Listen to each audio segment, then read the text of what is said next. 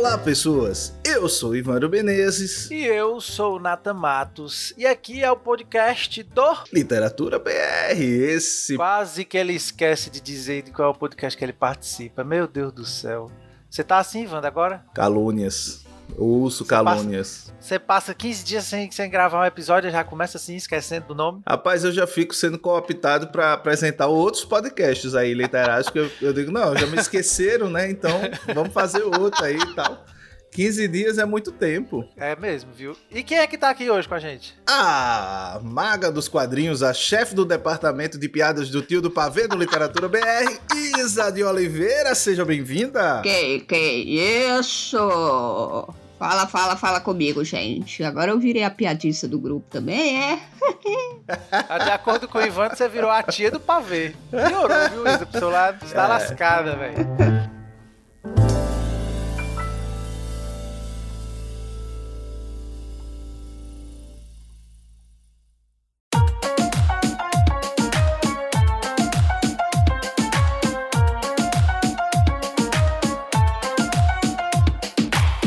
Só, você que tá ouvindo esse episódio, hoje a gente vai falar sobre uma questão que de vez em quando volta à tona aí, sobre os livros fundamentais, né? O que são? Para quê? Para quem? Para que serve, né? Hoje no Globo Repórter. programa Repórter e tal.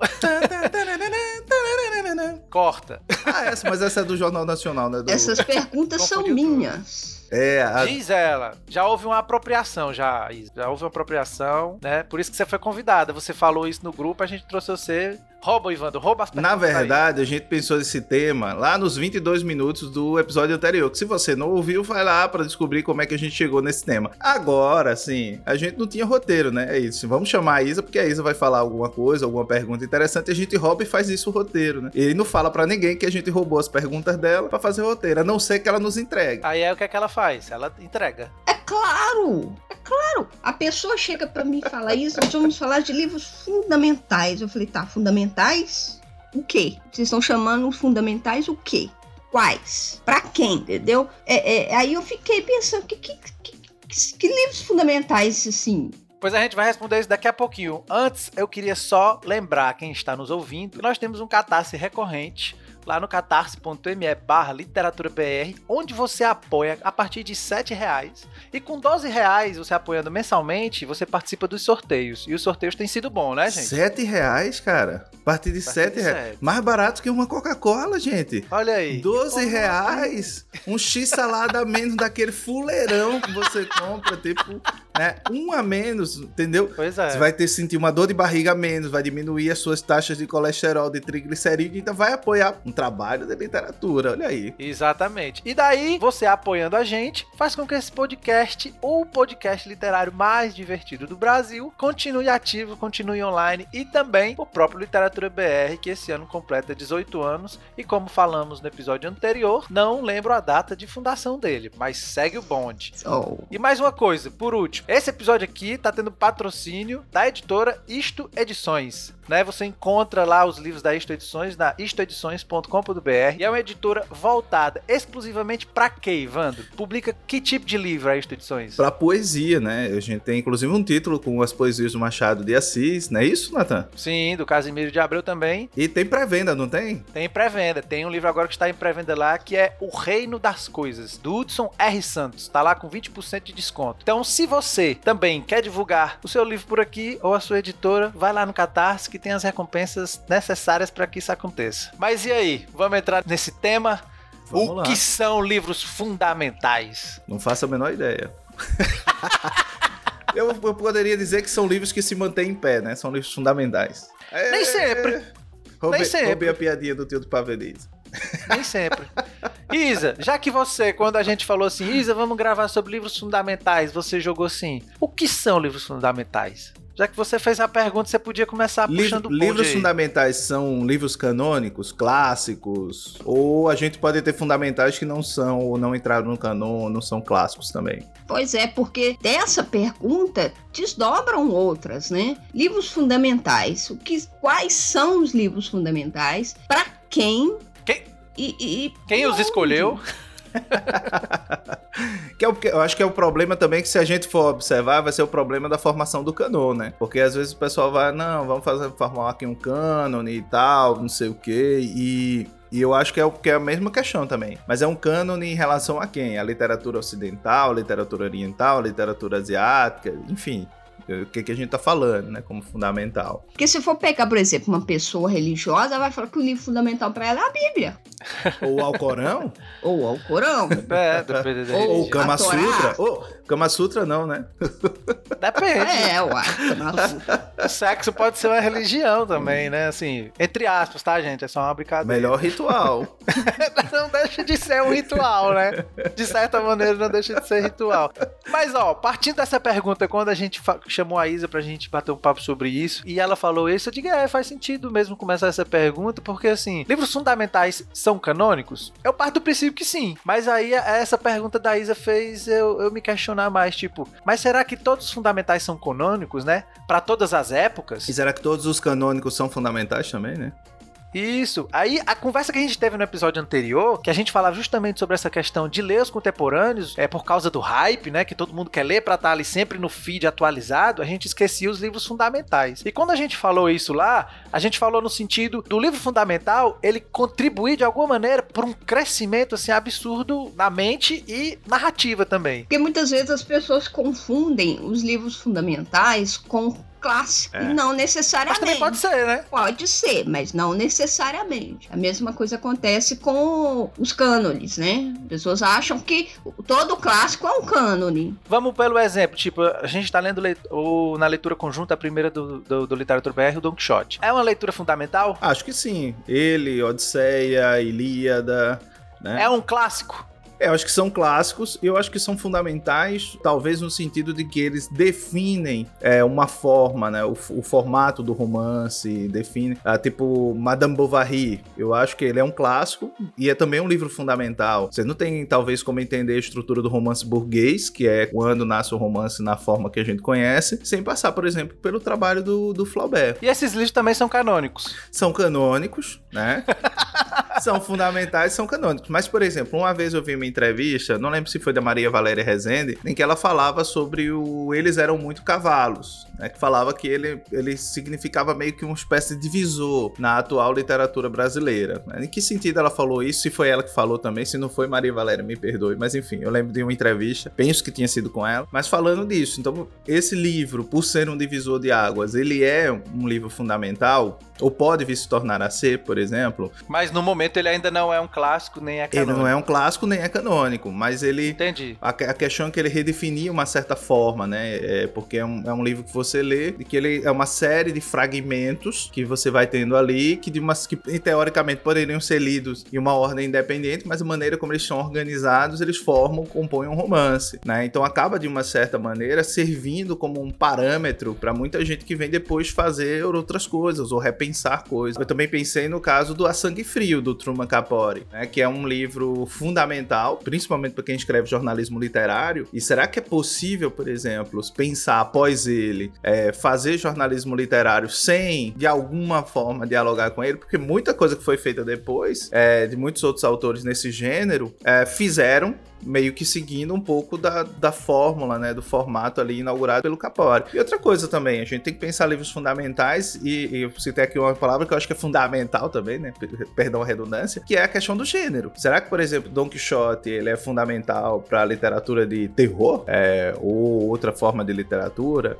Né? É. Boa, boa, boa. Então acho que a gente tem que pensar isso também. Pois é, eu, eu fico pensando, porque fundamental é para quem? Porque eu acho que a literatura ela é uma, uma caminhada muito subjetiva de escolhas. Uhum descobertas. Então, para uhum. ter a pessoa classificar, entender ou chegar a conhecer os livros, como por exemplo Don Quixote, agora que eu tô lendo Don Quixote, para muitos é um fundamental, mas é um fundamental que a gente tá tem que ver esse conceito de forma distinta do que é se convencionou-se o que é uma convenção e todo mundo considera fundamental e o que é fundamental para você, para suas leituras, para sua sim, construção sim, sim. De, de, de leitor.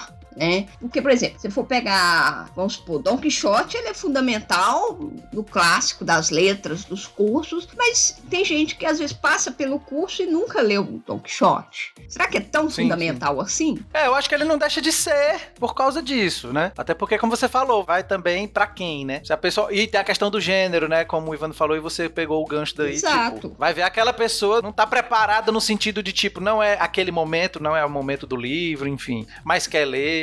Eu acho que também Isa traz isso pra questão muito subjetiva. A partir do momento que eu digo, ah, é fundamental pra minha trajetória como leitor, aí a grande questão é, eu posso definir um livro como fundamental a partir de um critério objetivo, ou esse critério ele vai ser sempre subjetivo, né? Aí eu acho que talvez a gente possa questionar quem valida as regras, ou quem estabelece as regras, para que algo seja considerado fundamental. E eu acho que quando a gente também vai falando assim, fundamental, pelo menos, a Thaís, assim, que eu entendi da tua fala, também aproxima muito ele como sinônimo de cânone, né? De um livro canônico. Então eu acho que isso perpassa muito também, até por, por questões coloniais. Por que, que a gente, quando fala em, em cânone da literatura, a gente sempre fala de autores europeus, né? Ou autores de língua inglesa. É, por que, que a gente não está, por exemplo, questionando quais são os livros canônicos da literatura africana, ou, ou da literatura do Oriente Próximo, ou mesmo da literatura japonesa? Porque até os autores que a gente consome da literatura japonesa e, e mapeia como fundamentais ou clássicos, por exemplo, Mishima, Junichiro Tanizaki, né? Eles são, apesar de estarem ali já serem considerados meio que clássicos ou canônicos ou fundamentais quando a gente fala em literatura japonesa, pelo menos a contemporânea, mas eles também são autores que tiveram um largo contato com a literatura do Ocidente. Eles leram os autores do Ocidente também. Mas a gente, por exemplo, desconhece outros autores para mais para trás, né, do próprio Japão. Eu fico questionando uma coisa que é a mesma coisa que eu questiono com relação à sacralidade dos textos bíblicos. Porque quem determinou ou definiu ou classificou aquele ou aquela obra de cânone, entendeu? Por que, que a Bíblia é sagrada para uns, mas não é para outros? E é para determinados grupos religiosos? Ou por que, que o, o Dom Quixote, o Machado, é um cânone literário brasileiro? Quem falou que é um cânone literário brasileiro? Entendeu? Essas convenções, elas, elas, eu acho que elas acabam determinando muito essa noção de cânone, de clássico. Isso eu deixo pra Natan, que é o. Não, mas assim, é, primeiro que são, são várias variáveis. Eu adoro as nossas conversas porque a gente nunca consegue fechar. Perguntas difíceis, ideia... Natan responde. A, coitado. Vamos criar coitado esse quadro de aqui. mim, coitado de mim, coitado de mim, meu Deus do céu, tô lascado. Mas assim, eu acho muito bom porque as nossas discussões elas nunca diminuem no sentido de afunilar, mas sim de expandir. Porque veja bem, eu escutando você falando, Ivandre e falando, eu fico pensando no seguinte: é, primeira coisa é, por que, que a gente não conhece, como você falou, cânones de outras regiões? Um primeiro ponto é a questão mesmo de mercado de consumo, né? De mercado editorial. Se as obras não chegam, como a gente pode conhecer? E as obras que chegam é, e você acaba recebendo como clássicos, porque as editoras acabam vendendo como clássicos, não que seja mentira, tá? Mas em algum momento, talvez um ou outro pode não ser tão clássico assim lá como a gente entende clássicos. Então, assim, tem essa coisa, como você falou, quais são os cânones africanos? Quais são os cânones japoneses? O que tem chegado aqui, muitas dessas coisas são cânones lá mesmo, e a gente tem começado a conhecer. Veja só, século 20, praticamente, né? Então demorou tudo isso pra gente conhecer. E existem várias outras regiões que a gente ainda não conhece. Tem-se muito pouco literatura turca por aqui, por exemplo, né? Então, assim, tem autores da Mongólia, acho que ainda tem autores e autoras aqui do Caribe que são praticamente desconhecidos nossos e, e, por aí vai. Suriname, Suriname que é a América do Sul e a gente não conhece nada porque eles escrevem em holandês. Sem contar os próprios brasileiros mesmo, que a gente já não se lê. Isso é um problema muito grande que talvez tenha a ver com essa questão colonial no sentido é, da educação da leitura, né? Por que, que a gente tem os europeus quanto a isso? Porque desde que a formação, e aí eu tô falando do entendimento geral, não tenho ninguém para citar, entendimento geral do que eu, eu conheço, de que também tem a ver com o mercado, né? Nossos escritores e escritoras vêm de um consumo onde os livros vinham de fora, Sim. vinham da Europa. Então os autores e autoras conhecidas eram europeus. Então fica muito difícil não ter no cânone, entre aspas, brasileiro, assim, no sentido de que as universidades, e aí vai, vai para esse ponto, quem delimita o que são cânones? Então, assim, é uma coisa que eu acho que tá tudo interligado, é de onde começa a vir os livros, quem está consumindo, que no primeiro momento são leitores, que acabam virando escritores lá atrás, nos séculos passados, os editores e editoras. Então, cria-se também, é, não gosto muito dessa palavra, mas escolas, ou cria-se modelos que acabam Sim. sendo seguidos, e isso acaba sendo entrando na literatura brasileira. E aí você vai vir, gostando ou não,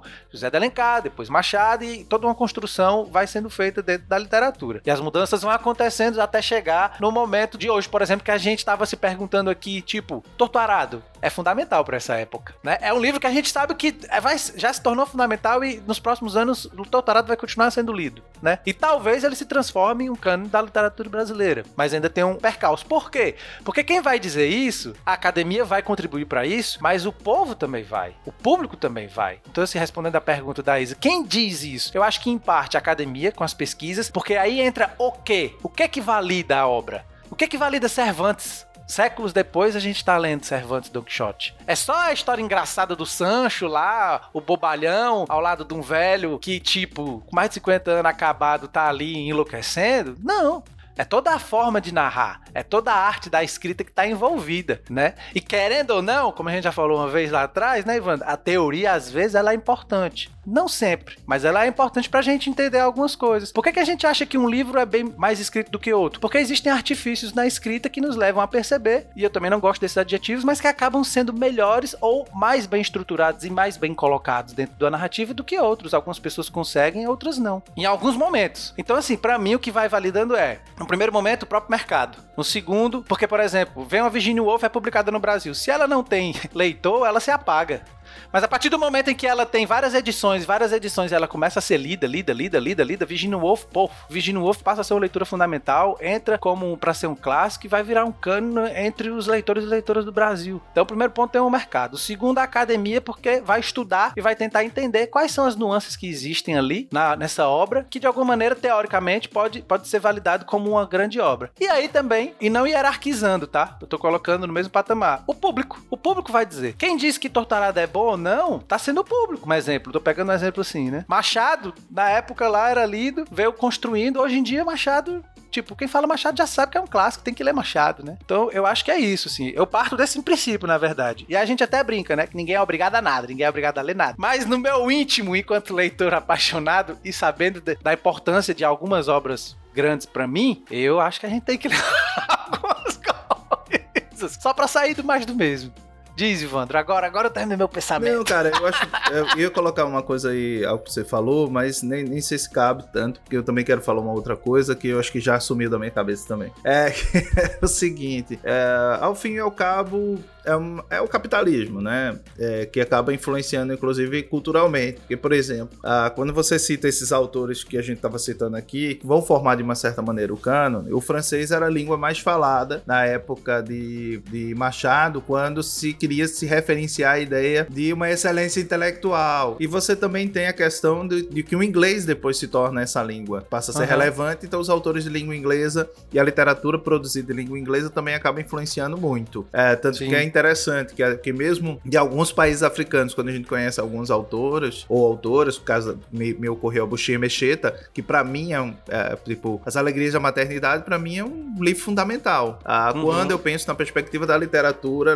nigeriana, escrita de, de autoria feminina, por exemplo. Ela é uma uhum. escritora lá nos anos 30, logo no período pós é, Independência e que vai influenciar muito várias outras autoras que vão vir depois dela, inclusive a Chimamanda Ngozi Adichie, que é talvez a maior best-seller é, nigeriana e uma das maiores do mundo hoje, né? Então eu acho que, que... e aí uma coisa, outra coisa também que eu tava pensando é a coisa de que uh, os livros fundamentais eles se tornam referência, né? Então eu acho que essa é uma palavra que a gente acabou não colocando aqui, mas eles se tornam referência de algo, é referência de, um, de uma forma de escrita, referência de, de um determinado determinado é, momento, é, como, como o Nathan colocou. Então acho que ele Sim, acaba, sim. de uma certa maneira, tendo esse diálogo. Outros autores têm esse diálogo para ódio ou, ou, ou para abraçá-lo, né? Os Sim. leitores também passam a ter essa relação de eu amo ou odeio. Mas ele tá sempre ali posto como uma certa referência, como algo em torno de que se cria ali uma órbita, né? Em torno do, de que se gravita, né? E há, e aí vou jogar aqui coisa para um podcast futuro, e há autores que transcendem as obras e se tornam autores fundamentais, né? Que não é uma questão só de você ler uma E obra ou outra, mas esses autores em si também ocupam esse espaço. Você citou a Virginia Woolf, eu também fiquei pensando nisso, né? Por exemplo, há como se falar em pensar fluxo de consciência sem pensar Virginia e James Joyce, por exemplo, né? Hilda Hilst. Hilda um Hilst, pra ter um brasileiro. nome brasileiro, ou o realismo histérico sem pensar a graça infinita. Histérico? É, Graça Ah, tá. Infinita, do David Foster Wallace, do o, o Dentes Brancos, da Zadie Smith, é, ou mesmo pensar a literatura latino-americana contemporânea sem Bolanho, sem 2666, sem Detetives Selvagens. Enfim, são obras que a gente fica pensando, pelo que a gente vai lendo, que elas tiveram um certo impacto, ou falar em realismo mágico sem falar no, no 100 Anos de Solidão, né? É, mesmo ele não tendo sido o livro que é considerado por muitos como o livro que fundou, e aqui brincadeiras Oi, à parte, não vou citar Memórias Póstumas de Brás Cubas, mas vou citar o, o- as lembranças do Povi, né? Ivan. Mas fala, Isa. Isa tá com a cara aí Te cortando aqui. É, pois é, eu, fiquei, eu ia te cortar, mas é, o que foi isso? Que o Ivan tá falando, você tá aí. Não sei se você tá concordando, se você tá discordando. É, Porque, isso. olha só, dessa lista de citações, de referências que o Ivando fez, considerados fundamentais. e Vocês viram, que eu algum- quis tra- Vocês viram que eu quis trazer pro século XX, né? É. Pra perto da gente. Calma, calma. Independente de época, mas você trouxe dentro de campos de gênero, né? Aí eu tô aqui, porra do cacete. Ó, desculpa palavra, gente. O, o cara citou um tanto de trem considerado cânone que eu nunca, Pois é. que eu nunca li. Mas a ideia é essa. Aí eu tô com o cabelo em pé. Falei, Pô, não li nada. E agora? Me lasquei. Que tipo de leitor Não, eu não. sou? Aí, o, único que ele citou por último aí, que foi Memórias Póstumas, pra mim é um cânone literário brasileiro. Sim, pra mim Aham. também. Entendeu? Memórias Sim, sim. Póstumas E é um livro fundamental. é o fundamental. Então, assim, é, eu- é É. isso que eu falo. A questão do cânone como convenção para muitos, subjetivamente não, não determina muito para quem é de forma individual. É, mas eu acho que aí a a gente, pra definir isso também, a gente não pode ser subjetivo, subjetivo demais, né? Como o Ivandro falou a partir do que tu disse. Se for subjetivo demais, aí a gente. Aí o burro, o burro não anda. Eu acho que o fundamental só se descobre quando o leitor lê. Porque não tem como. É, todo o mundo, o escambau pode falar que é o, o- o livro fundamental. Mas eu só vou ter certeza se ele é fundamental pra mim ou eu concordar com todo mundo se eu Ah, ler. claro. Mas ó, você não precisa que ele seja fundamental pra você. Você precisa ler, é evidente como você falou, e você precisa entender porque talvez ele seja fundamental pra uma Mas massa. ler é fundamental. Mas ele não precisa ser que você. O ler Mas- é fundamental. Ó, não, sim, exemplo, mas, mas ele não precisa ser pra você, pra ele poder para você, para ele ser pros outros. Porque por exemplo, eu posso ler um livro fundamental, um livro canônico, eu posso ler a Odisseia, como já vi gente lendo, e não gostar. Mas entende, entende por que, que ele é um livro canônico. Gostar é uma coisa, entender por que ele é ou não, porque o pessoal considera ou não, é outra. Ah, mas eu tô partindo do princípio que pessoas que leem demais vão compreender isso, né? Deixa eu ver se eu chego a um ponto conciliador aqui. Quando eu era Mas não adolescente. tem ninguém brigando. Não, eu sei, mas assim, um concili... conciliar. Não tem ninguém brigando, Ivan. Conciliar essas posições, porra! Você só pede pra Isa guardar a peixeira dela. Jesus de É bicicleta. porque vocês não estão vendo que Isa tava aqui apontando uma faca pra gente, entendeu? Ainda bem que esse negócio é virtual.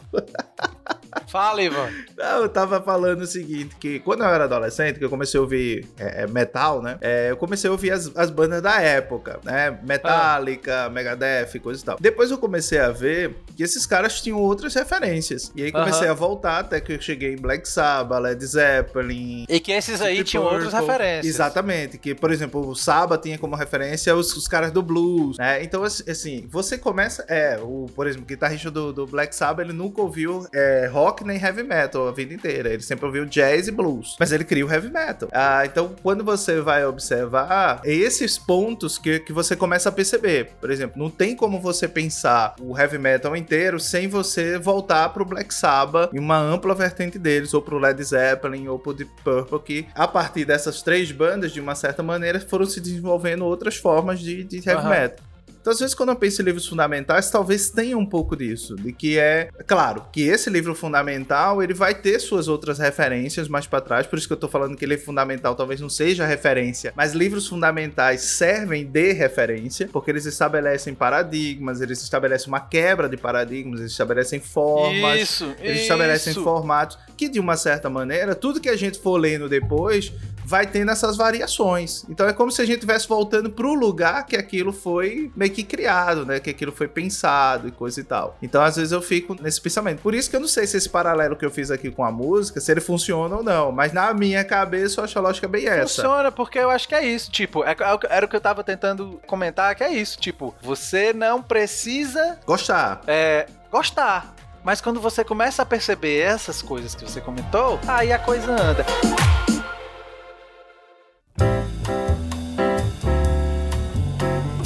Isa, pra gente ir finalizando esse episódio, acho tão bom quando a gente vai finalizando um episódio, gente, que, que foi gostosa a conversa. Que renderia mais, viu? Isso aqui renderia Rende- uma, uma sempre hora rende mais. mais, sempre rende mais.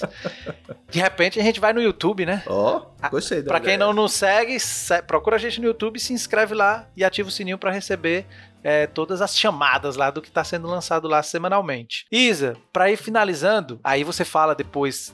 Você responde minha pergunta e já vai encerrando e vai dando tchau e a gente te acompanha. Você comenta aí se você quiser comentar mais alguma coisa. Você é poeta. Me diga aí livros fundamentais da poesia pra você. Olha, dois livros ou autores fundamentais? Dois livros, duas obras. Porra. Eu diria um.